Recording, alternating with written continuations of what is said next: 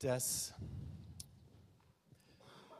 das Evangelium für den Sonntag heute ähm, steht in Lukas 18, die Verse 9 bis 14. Und da lesen wir eine Geschichte, die Jesus erzählt. Kein Gleichnis, sondern eine Beispielgeschichte. Einigen, die von ihrer Gerechtigkeit überzeugt waren und die anderen verachteten, erzählte Jesus dieses Beispiel. Zwei Männer gingen zum Tempel hinauf, um zu beten. Der eine war ein Pharisäer, der andere ein Zöllner. Der Pharisäer stellte sich hin und sprach leise dieses Gebet. Gott, ich danke dir, dass ich nicht wie die anderen Menschen bin, die Räuber, Betrüger, Ehebrecher oder auch wie dieser Zöllner dort. Ich faste zweimal in der Woche und gebe dem Tempel den zehnten Teil meines ganzen Einkommens. Der Zöllner aber blieb ganz hinten stehen und wagte nicht einmal seine Augen zum Himmel zu erheben, sondern schlug sich an die Brust und betete, Gott, sei mir Sünder gnädig. Ich sage euch, dieser kehrte als Gerechter nach Hause zurück, der andere nicht. Denn wer sich selbst erhöht, wird erniedrigt, und wer sich aber selbst erniedrigt, wird erhöht werden.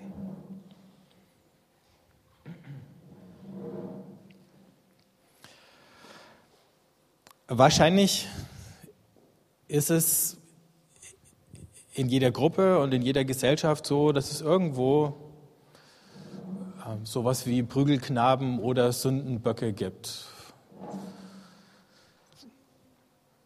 Feindbilder schweißen einfach zusammen.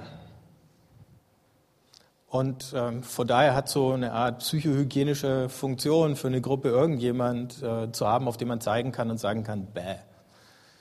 Ähm, und Jesus hat treffsicher den Zöllner ausgewählt als so eine Gestalt, gegen die sich so der kollektive Ekel und Hass in Israel gerichtet hat. Der Pharisäer erzählt noch ein paar andere Leute auf, kriminelle Ehebrecher und dann eben den Zöllner. Und wir können uns auch getrost fragen, wer wären denn solche Reizfiguren für uns heute? Was für Gruppen?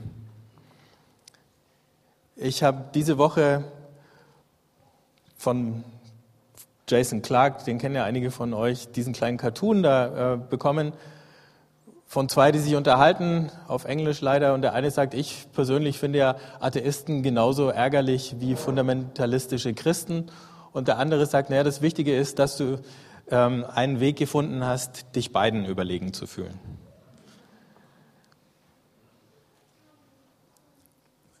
Man muss weder die einen noch die anderen gut finden, man muss weder den einen noch den anderen Recht geben. Ähm, aber das mit der Überlegenheit ist schon eine Sache. Es ist allerdings gar nicht so leicht, wenn man eine Weile drüber nachdenkt, den richtigen Schluss draus zu ziehen. Also schauen wir uns doch diese beiden Figuren mal an, die uns Jesus da vor Augen stellt. Der eine, der Pharisäer. Ähm, Gott ist für den Pharisäer der, der ihm den Maßstab liefert, an dem er seine Urteile fällen kann, über sich selber wie über die anderen. Deswegen in dem Moment, wo der Pharisäer in den Tempel kommt, da fragt er Gott nicht und er bittet Gott um nichts, sondern er kann eben in vollster und tiefster Überzeugung sagen, wie gut, dass ich keiner von denen bin. Und man könnte jetzt auch einen Hauch von Demut da drinnen vermuten, wobei ich nicht sicher bin, ob die Vermutung gerechtfertigt wäre oder nicht. Er fragt oder bittet Gott deswegen nicht, weil er die Antwort ja schon weiß über seinen Status und seinen Stand vor Gott. Deswegen steht er ja auch ganz vorne. Das hat er im Prinzip schon längst bevor er was gesagt hat, deutlich gemacht, dadurch, wo er sich hinstellt, so dass ihn alle sehen können. Ähm, als der, der eben beurteilen kann, wer drinnen oder wer draußen ist, wer mindestens ein guter Jude und ein ganz schlechter Jude ist, wer von Gott sich Gutes erwarten kann und wer von Gott eigentlich nur Strafe und Tadel zu erwarten hat. Ähm, da ist er natürlich auch der, der Platzhirsch, der den anderen diktiert, zu welchen Bedingungen sie hier ihr Haupt erheben dürfen oder ihren Blick eben zu senken haben. Einer, der genauso war, ist übrigens, nur falls ihr meint, es sei eine Karikatur, Paulus gewesen. Der sagt von sich selber in Philippa 3, Vers 6, ich war untadelig in der Gerechtigkeit, wie sie das Gesetz vorschreibt. Subjektiv völlig überzeugt. Wir unterstellen ja manchmal, der Pharisäer tut nur so, als würde das ganze Gesetz halten, in Wirklichkeit oder so, bricht das heimlich. Wir kennen das ähm, natürlich jetzt aus äh, verschiedenen kirchlichen Skandalen, wo Leute eine Sache predigen und was ganz anderes äh, tun. So einer ist er gar nicht. Nicht so ein Heuchler in der Art. Was er sagt, ist wahrscheinlich völlig korrekt und stimmig. Er hat das Gesetz erfüllt. Die Frage ist nur, kam es Gott drauf an? Und weil er das denkt, Paulus sagt dann später, alles, was ich als Gewinn betrachtet habe, nämlich diese Gerechtigkeit aus dem Halten des Gesetzes, das betrachte ich heute als Schaden. Der hat sozusagen die Lektion, die wir hier von Jesus vor Augen gestellt bekommen, schon begriffen. Aber der Pharisäer da, der sagt, wie viele Pharisäer zu der Zeit, wenn nur alle so wären wie wir, dann hätten wir deutlich weniger Probleme in Israel. Hm? Oder eben dieses, was ich am Anfang schon gesehen habe, dieser Spruch des äh, selbstverliebten Alpha-Männchens, na, wie war ich Gott? Ähm,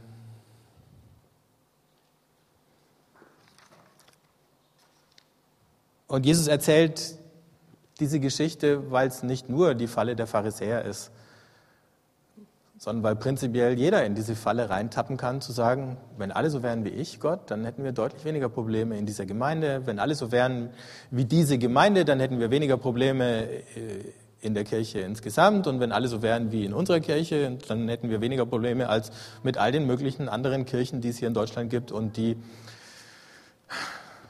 den Ruf Gottes schädigen und so. Dann hätten wir vielleicht Erweckung, wenn alle so beten würden wie wir, oder? Naja, nee. Aber wenn alle so beten würden wie der so und so, dann hätten wir vielleicht. Also, es ist so leicht, auf diese Schiene zu geraten. Und dann schauen wir uns den anderen an. Der kommt in denselben Tempel, der bleibt hinten stehen. Da muss ich sagen, das macht ja alle toll. Ihr sitzt fast immer in der letzten Reihe. Und viele bleiben erstmal hinten stehen, wenn der Gottesdienst anfängt. Ja. Äh.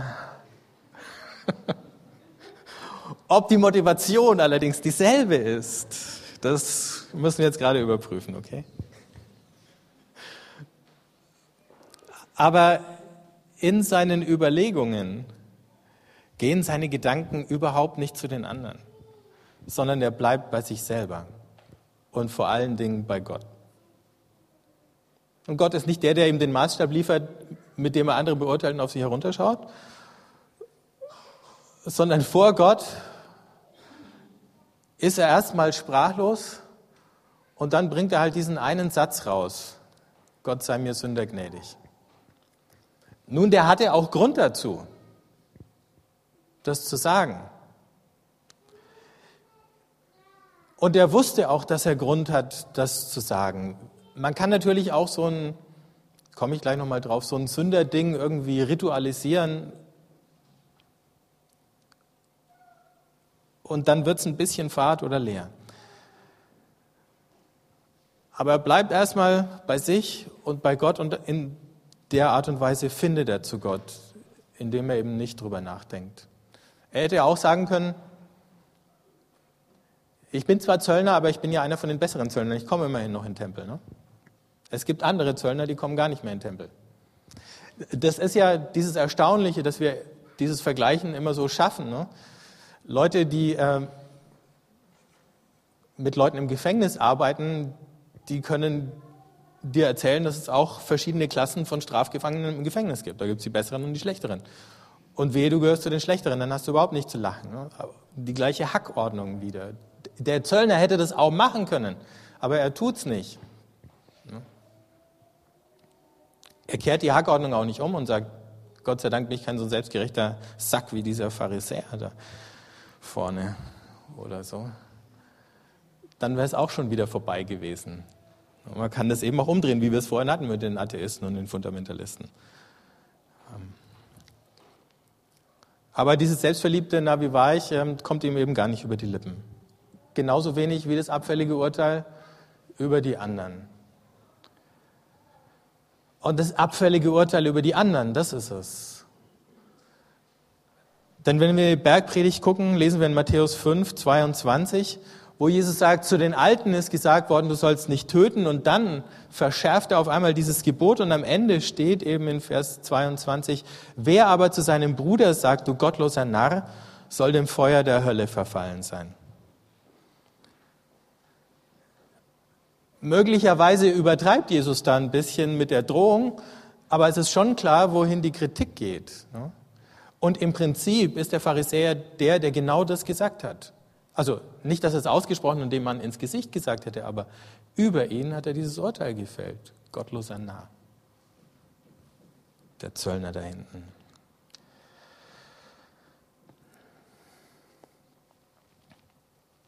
Wo passieren heute ähnliche Dinge.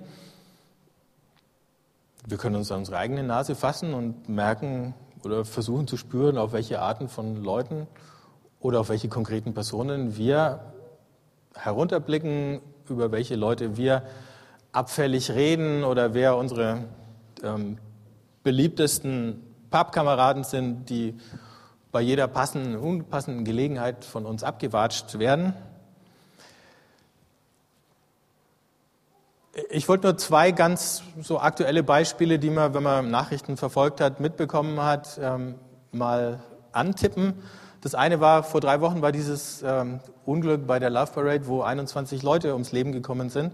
Und es gab christliche Stimmen, die dann gesagt haben, ja, möglicherweise ist das eben Gottes Urteil über so eine liederliche Veranstaltung wie die Love Parade. Ähm,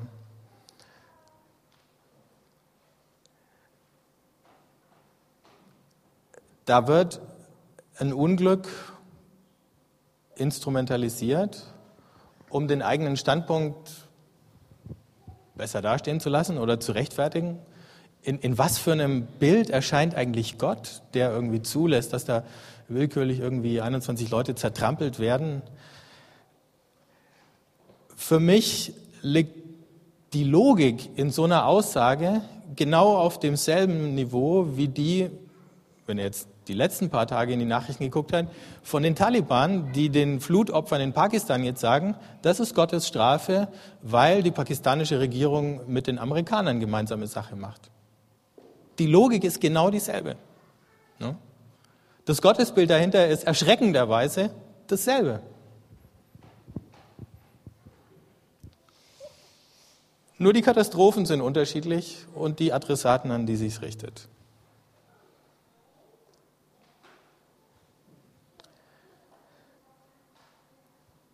Okay, noch ein Stück näher zu uns. Was bedeutet das für uns?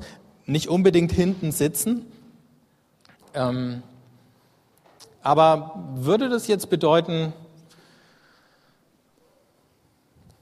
wenn du bei Gott irgendwas bedeuten willst, wenn du gut ausschauen möchtest, äh, dann stell dich ganz hinten an.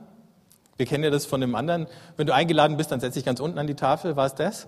Ähm, äh, oder macht demonstrativ einen auf zerknirscht, weil das ist die Haltung, die erwartet wird. Also selbst wenn dir keine bewussten Sünden jetzt vor Augen stehen, ähm, tu so, als ob. Ne? Weil das macht man halt so. Vor allen Dingen, möglicherweise, du kannst ja nie wissen und lieber vorsichtshalber mal den Kopf einziehen, weil Gott könnte ja unberechenbar sein. Ich glaube, es gibt Leute, die mit so einem Gottesbild im Hinterkopf leben und darunter leiden. Und ich glaube auch nicht, dass es das ist, was Jesus von uns in irgendeiner Form möchte. Ich glaube nicht, dass es so ist, dass Gott uns im Unklaren lässt, damit wir uns mehr anstrengen oder ihm weniger Scherereien machen und uns besser fügen. Gott ist nicht so ein, das ist ein fieses Beispiel, Gott ist nicht so ein Bundestrainer, der sagt, ich weiß nicht, ob du in der A-Mannschaft spielen kannst oder auf die Ersatzbank musst, um alle dazu anzuhalten, möglichst äh, viel Leistung zu geben. Ob das tatsächlich motivierend ist, mag von Spieler zu Spieler auch ganz unterschiedlich ausfallen. Gott ist eher der, der sagt, ihr könnt alles spielen. Äh, der ist ja auch nicht auf elf Mann begrenzt. Insofern hat er das Problem auch überhaupt nicht.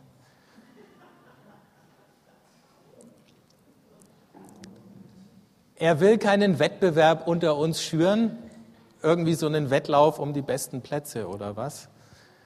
Und er lässt uns auch nicht bewusst im Unklaren. Im Gegenteil, er lässt uns ganz deutlich wissen in Jesus, dass wir angenommen sind, dass wir uns gar keine Sorgen zu machen brauchen, ob wir dazugehören dürfen oder nicht. Dass es keinen Grund gibt, unsere Erfolge aufzubauschen und dass es auch keinen Grund gibt, unser Versagen, wenn es denn so ist, zu verharmlosen. Und wenn wir versagen, auch das ist ja inzwischen ein geflügeltes Wort, dann wissen wir, du kannst nie tiefer fallen als in Gottes Hand. Das ist eigentlich ganz einfach. Aber wenn wir das wissen, dann gibt es ja für uns auch gar keinen Grund mehr, eben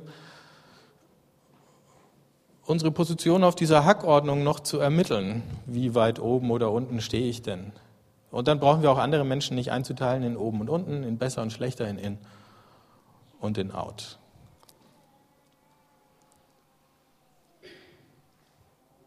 Was es aber möglicherweise nicht überflüssig macht, sind solche Diskussionen wie genau die, die Jesus mit den Pharisäern führt.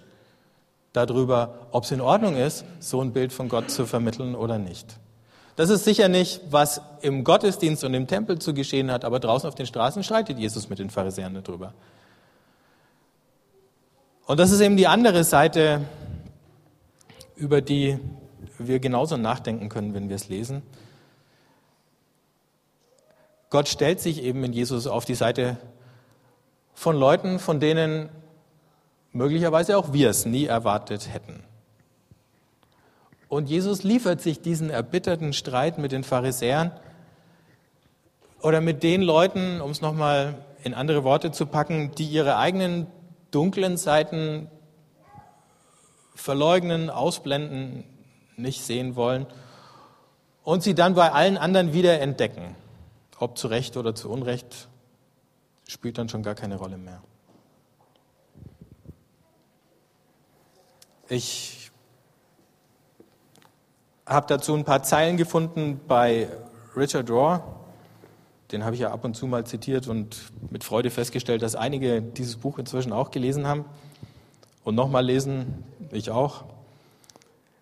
Und der schreibt es ganz schön für, meine, für mein Empfinden. Das Rüstzeug des Theaterspielers und Theaterspieler ist das griechische Wort für Heuchler, besteht aus Macht, Schau, Prestigesymbolen und materiellem Besitz. Die moralische Kritik Jesu richtet sich ganz eindeutig gegen genau dies. Dagegen ist Jesus der Übereifer für sexuelle Regeln oder Reinheitsvorschriften fremd, denn dabei handelt es sich fast immer um den Versuch, Regungen des Schattens in anderen Menschen zu unterdrücken oder zu bestrafen. Jesus ist aus, also aus dem Grund nicht allzu sehr an moralischer Reinheit interessiert, weil er weiß, dass uns alles übertriebene Unterdrücken des Schattens nicht zur Verwandlung führt und nicht zum Einfühlen in andere, zu Mitleid und Geduld, sondern unvermeidlich auf einen von zwei sicheren Wegen. Verdrängen oder Verbergen, Unterdrückung oder Heuchelei. Unreife Religion erschafft ein hohes Maß von kognitiv starren Menschen, also Leuten mit sehr engen Denkrastern. Oder sehr gehässigen und angriffslustigen Menschen, oft sind sie beides. Das ist nahezu unser öffentliches Image geworden. Aber Gott geht es um das genaue Gegenteil davon. Unreife Religion nennt er das, die eben zu so einer starren Haltung von Verurteilungen führt. Und was er beklagt, und ich glaube, da hat er dann tatsächlich recht, ist, dass Christen zumindest in weiten Teilen der Gesellschaft tatsächlich so wahrgenommen werden, als halt die, die in dem Bewusstsein ihrer eigenen moralischen Überlegenheit alle anderen spüren lassen, wie schlecht sie sind. Und damit eigentlich das Gegenteil von dem tun, was Jesus erreichen wollte. Und erreicht hat. Das heißt, an dieser Front zu kämpfen, gegen Verachtung, gegen Ausgrenzung, gegen solche hochmütigen Verurteilungen, selbst wenn wir sie scheinbar demütig zu formulieren verstehen, an der Front kämpfen wir immer richtig, sofern wir bei uns selber anfangen und erstmal überlegen, wo wir selber ganz schnell dabei sind zu urteilen. Und wenn wir das gemacht haben, wenn wir sozusagen nach dem Splitter im eigenen Auge gesehen haben, dann ist es auch okay, mit dem einen oder anderen mal ein ernstes Wort zu reden und zu sagen, ich komme damit nicht klar, wie du dich verhältst. Auf den anderen zuzugehen und mit ihm so ein Gespräch zu führen, ist auch eine ganz andere Geschichte, als hochmütig irgendwo zu stehen, auf ihn mit dem Finger zu zeigen und zu sagen, na wie gut, dass ich nicht so bin wie der. Denn möglicherweise könnte so ein Gespräch sehr anstrengend, sehr schwierig werden. Möglicherweise könnte ich in so einem Gespräch entdecken, dass ich gar nicht recht hatte mit meinen vorschnellen Verurteilungen. Möglicherweise könnte ich in so einem Gespräch konfrontiert werden mit dem Splitter im eigenen Auge. Deswegen ist auch das nicht gemeint. Aber alles beginnt damit, wie wir vor Gott stehen. Selbstgefällig, selbstgenügsam, selbstgerecht oder nicht unbedingt nicht unbedingt künstlich zerknirscht, aber offen und ehrlich. Und das ist auch genau die Haltung, in der wir eingeladen sind zum Abendmahl, an den Tisch des Herrn. Da gibt es keine Gesichtskontrolle, sondern wir können kommen, wie wir sind. Wir müssen aber nicht zwingend wieder gehen, so wie wir gekommen sind, sondern können uns neu erstmal diese Verheißung sagen lassen, ja, du gehörst dazu, ja, und das ist das mit dem Gerechten, ich stelle mich zu dir, sagt Gott. Ich lasse dich nicht im Regen stehen.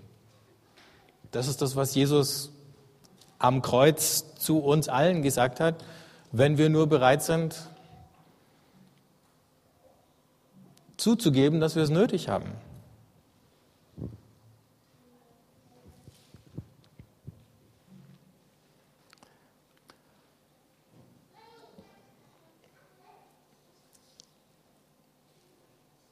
Und wenn wir dann singen von der Heiligkeit Gottes, und das ist das Lied, was wir jetzt im Anschluss an die Predigten vor dem Abendmahl singen,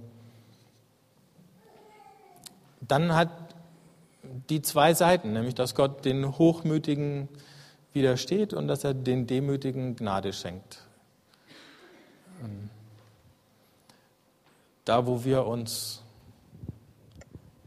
im Vergleich zu anderen versuchen zu bewerten, da sagt Gott, Schluss. Sei einfach still.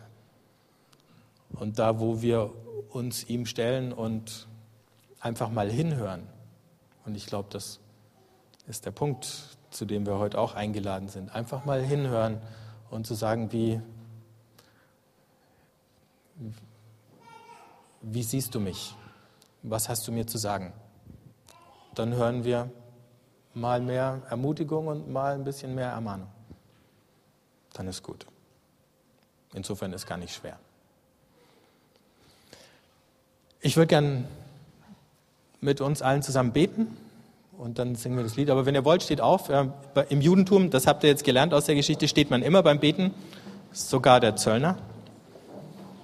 Ähm, wenn ihr könnt,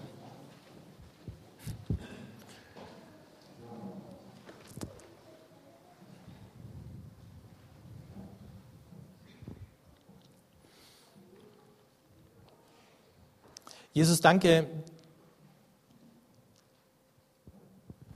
Danke, dass es gar nicht viel ist, was du von uns verlangst. Dass es ganz einfach ist, mit dir in Gottes Gegenwart zu kommen.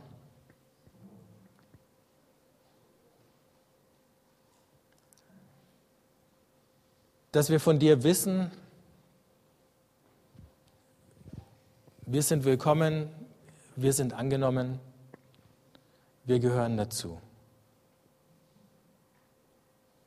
Gnade und Barmherzigkeit ist dein Wesen und es ist ein Geschenk an uns. Und gleichzeitig wissen wir auch, wie schwer es uns fällt, Gnade und Barmherzigkeit wieder weiterzuschenken. Vielleicht auch, weil wir sie gar nicht richtig annehmen. Hilf uns heute und hier, sie richtig anzunehmen und sie richtig weiter zu verschenken. Amen.